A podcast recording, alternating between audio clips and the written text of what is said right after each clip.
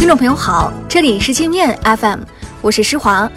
今天是十月十号，一起来听听新闻，让眼睛休息一下。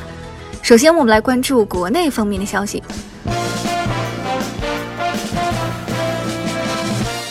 高血压和糖尿病的医保门诊用药报销比例将在年内提高至百分之五十以上，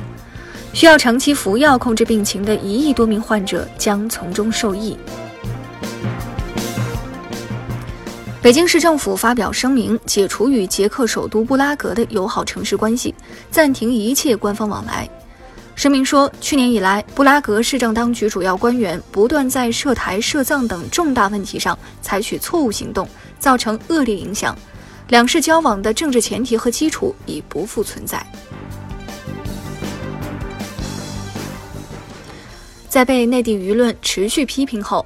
苹果公司今天下架了一款跟踪定位香港警察的 App，这款 App 被称为暴徒的好帮手。它不仅为暴徒伏击警察提供了方便，还能显示哪些地方没有警察，以便暴徒攻击平民。据中新经纬报道，福建已成为全国首个市市通高铁的省份。江苏省辖市今年底将全部开通高铁动车，河南、广东、广西、辽宁、安徽、山东、陕西等七个省区也将于明年实现这一目标。福州将从二零二四年开始，在三环内主城区及马尾区部分街道禁止电动自行车通行，但邮政、快递、外卖、代驾、环卫等服务行业的电动车除外。网购大闸蟹礼券被曝提货难、质量无保障、售后维权困难。业内人士爆料说，一些不法商家故意提高提货难度，又不退款，坑骗消费者。另外，蟹券标大售小、缺斤短两等问题也很严重。安徽涡阳一卫生院九号发生火灾，烧死五人，其中四名死者是一对夫妻和两个孩子。他们当天到卫生院看望住院的老人。起火后，男方先将岳母救出，随后返回医院救妻儿，结果一家四口都没逃出来。二零一九胡润百富榜揭晓，马云家族以两千七百五十亿元位列第一，马化腾以两千六百亿元位列第二，许家印报收两千一百亿位列第三。今年榜单上有十九个富豪的财富突破千亿。比去年增加了七人，是历年最多的一次。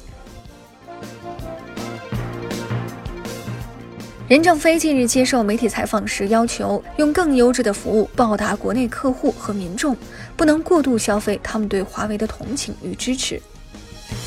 我们接着再来把视线转向国际，美国外交官妻子在英国开车逆行撞死人逃回美国后，获得川普庇护。川普说，这个外交官的妻子不习惯英国的交通规则，逆行撞死人是意外，他不打算将其引渡到英国受审。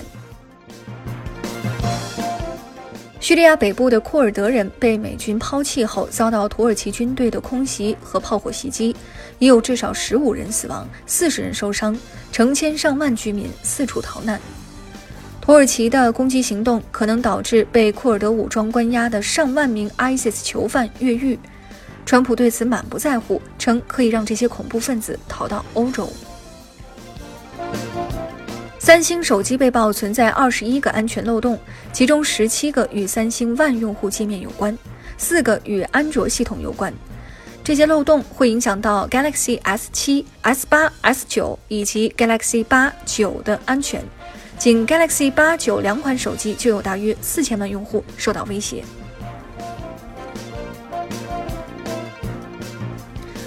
巴黎香榭丽舍大街周边已成抢劫重灾区，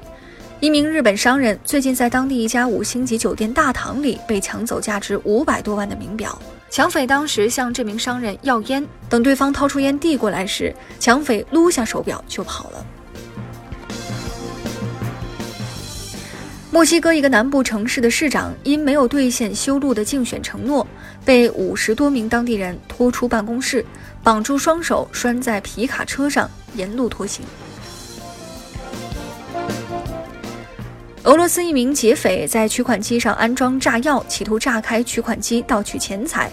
没想到安装时炸弹突然爆炸，当场把自己给炸死了。那好了，以上就是今天节目的全部内容了，感谢您的收听，我是施华，